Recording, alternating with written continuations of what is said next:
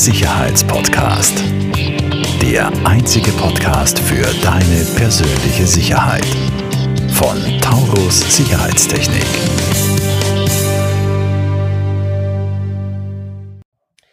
Herzlich willkommen zu einer weiteren Folge bei der Sicherheitspodcast. Heute bei uns zu Gast der liebe Johannes Breit. Johannes, wir kennen uns ja schon äh, ein Zeitteil und haben auch äh, geschäftlich mittlerweile auch schon einiges gemeinsam äh, erlebt. Ähm, Johannes, du bist ja äh, deines Zeichens äh, Gründer und CEO nach wie vor von Storebox. Ähm, wenn ich hoffentlich nach wie vor richtig informiert bin, ihr seid ja nach wie vor die größte Self-Storage-Kette oder größter Self-Storage-Anbieter äh, in Europa, oder?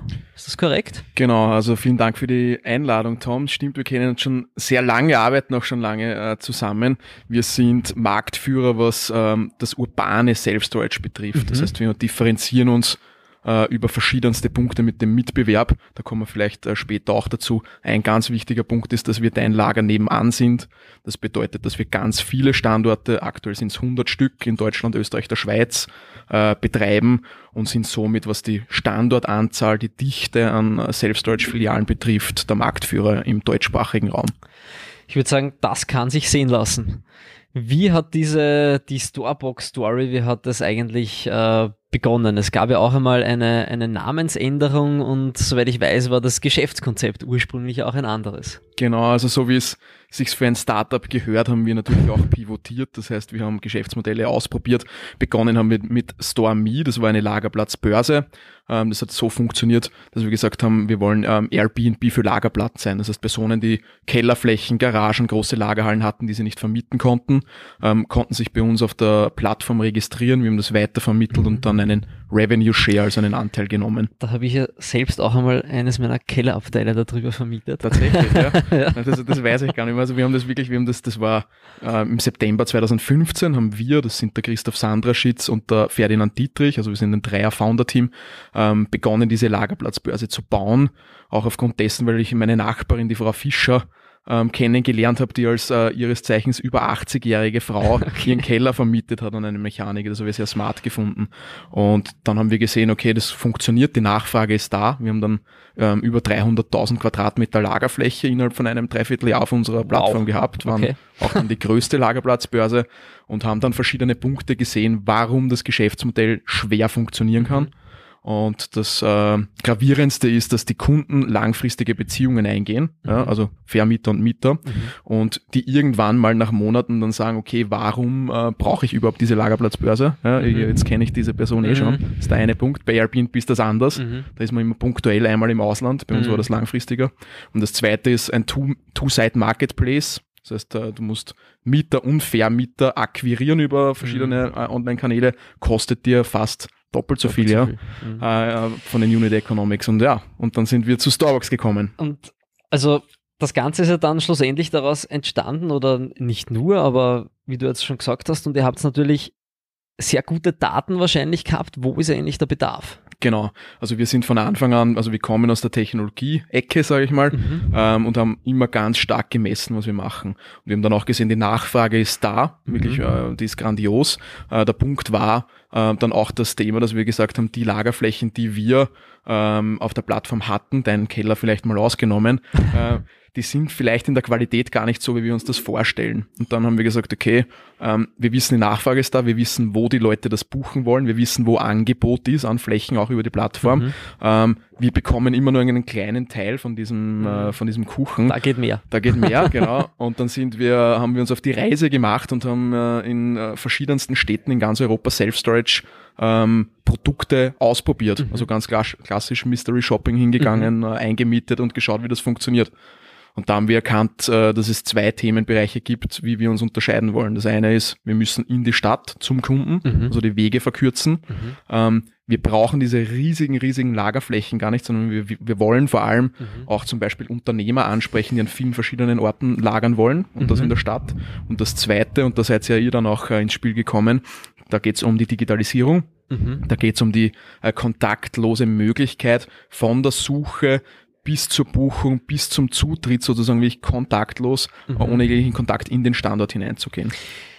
kontaktlos oder berührungslos ist ja mhm. jetzt auch gerade ein, ein, ein großes Thema in der, in der ganzen Corona-Pandemie-Phase. Ähm, kann man jetzt drüber streiten, wie das weitergeht oder ob wir es überdacht haben oder nicht. Mhm. Ähm, in gewisser Folge wird es uns, also in gewisser Weise wird es uns wahrscheinlich auch äh, länger erhalten bleiben, das Ganze.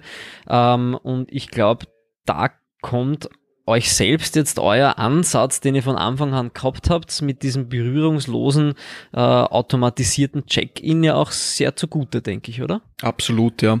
Also was wir gesehen haben, neben allen Auswirkungen, die äh, so, eine, so eine Krise für ein Unternehmen hat, die uns auch getroffen hat in manchen Bereichen, mhm. ähm, ist das Endkundengeschäft aufgrund der Digitalisierung, weil wir auch der einzige Anbieter in ganz Europa sind, der so digital ist, mhm. der wirklich komplett digitalisiert mhm. ist, ähm, waren wir die einzigen, die durchgehend offen halten konnten.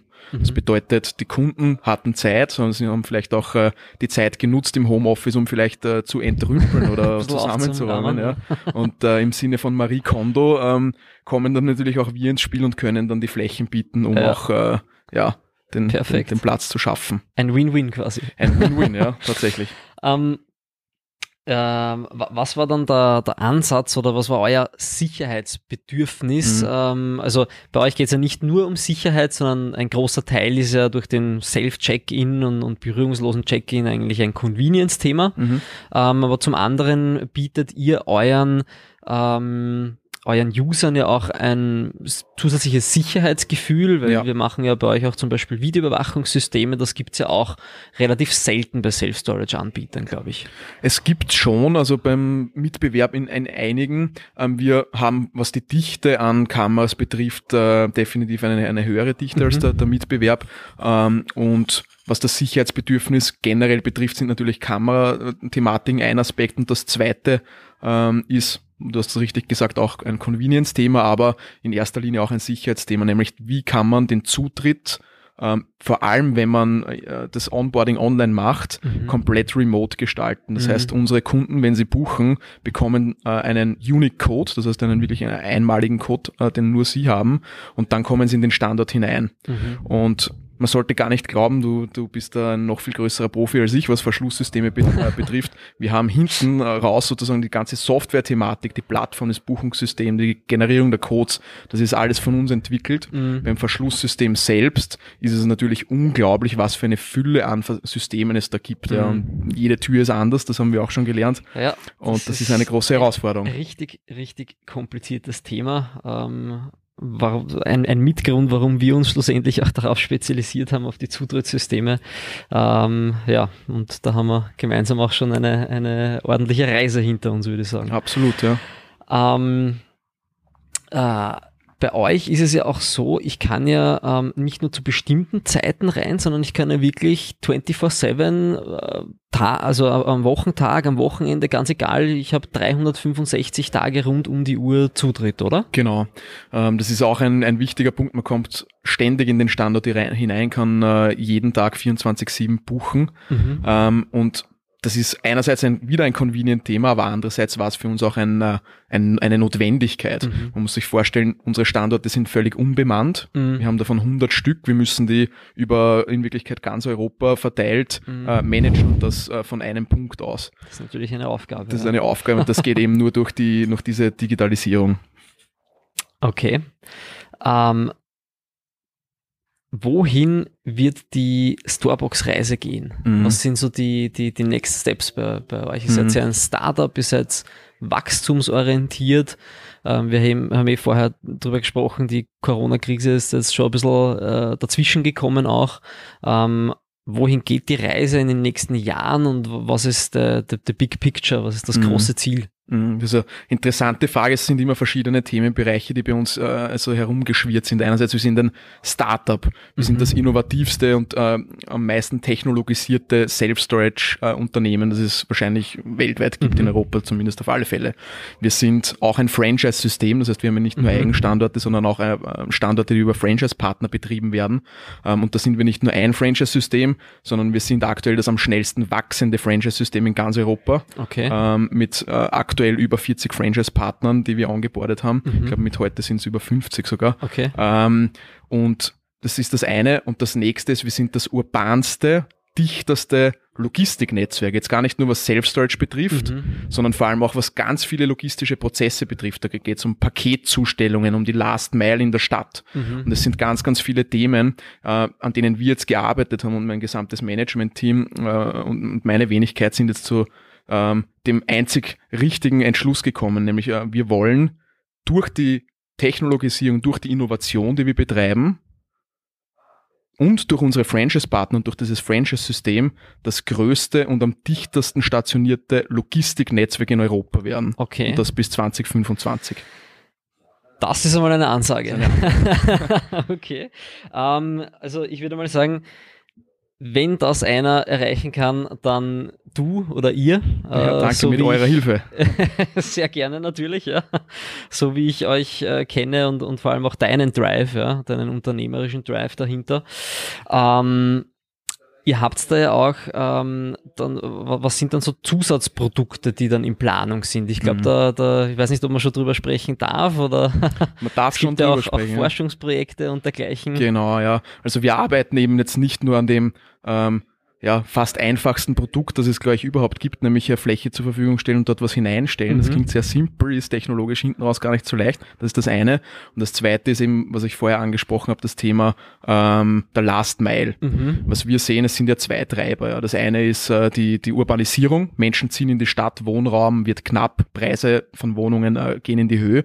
Dementsprechend brauchen sie Self-Storage. Mhm. Das zweite ist, ähm, der E-Commerce boomt ohne Ende, das wissen wir auch. Das wird von Ja. Jahr zu Jahr mehr, ja. Absolut, die Retail-Flächen sterben aus, ja. die Mhm. Leute kaufen online ein. Das bedeutet ähm, schlussendlich, dass die Logistik, vor allem was Zustellung und Umschlag von Paketen äh, in, der- in der Stadt, ähm, wieder zentraler wird. Mhm. Und Mein erster Gedanke ist jetzt da, ihr habt dann zusätzliche ähm, Paketboxen oder so. Genau, ja. Also wir haben Paketboxen, also da gibt's aktuell zwei Stück, Mhm. ähm, die wir in Kooperation mit dem AIT und der Technischen Uni Wien äh, ausgearbeitet haben, Mhm. wo es äh, wirklich darum geht, Paketzustellungen möglich zu machen. Sind die schon im Betrieb oder Die ist das sind schon in Betrieb, die zwei äh, Piloten. Okay. Und äh, wir sind jetzt gerade dabei, uns das anzuschauen, in was für einer Form wir das ausrollen können. Und das Wichtige daran ist, dass wir sie so gestalten wollen, dass sie offen sind für jeden. Das heißt, ähm, jeder äh, Kurier, Express- und Paketdienstleister kann und darf in diese Boxen zustellen.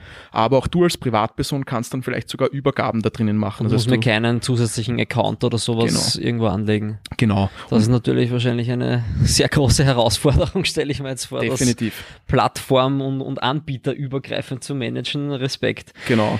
Ähm, wo können sich äh, unsere User diese, diese Boxen anschauen, wenn ich jetzt äh, da beim Tau Sicherheitspodcast zuschaue und ein Storebox-Fan bin, wo kann ich mir diese zwei Musterboxen äh, Boxen Ja, veranschaulichen? am besten ähm, einfach ein, ein E-Mail an uns schreiben, ja, Okay. beziehungsweise an einem unserer 100 Standorte vorbeikommen. Man findet die ähm, auf www.yourstorebox.com. Mhm. Ähm, da sieht man auch, wo die nächsten Standorte sind. Ansonsten sehr gerne über LinkedIn entweder direkt mich anschreiben oder jemanden aus meinem Team. Mhm. Vor allem auch, wenn man sich nicht nur die Boxen anschauen will, sondern wenn man vielleicht auch mit dem Gedanken spielt, selbst selbstständig zu werden oder ein, Mhm. ähm, eine zweite Schiene vielleicht auch Das als ist ja auch immer eine Option, bei euch Franchise-Partner zu werden. Absolut, ja. Also das ist äh, sicher was sehr Attraktives, ähm, wo die Nachfrage auch sehr, sehr, sehr hoch ist. Und das ist was, was man nebenbei machen kann. Das heißt, Mhm. alle unsere Franchise-Partner oder fast alle sind jetzt schon Unternehmer in einem ganz anderen Bereich Mhm. oder im Immobilienbereich Mhm. oder auch Angestellte, die nebenbei sagen, sie wollen sich ein Business aufbauen. Mhm, Machen das als weiteres Standbein. Genau.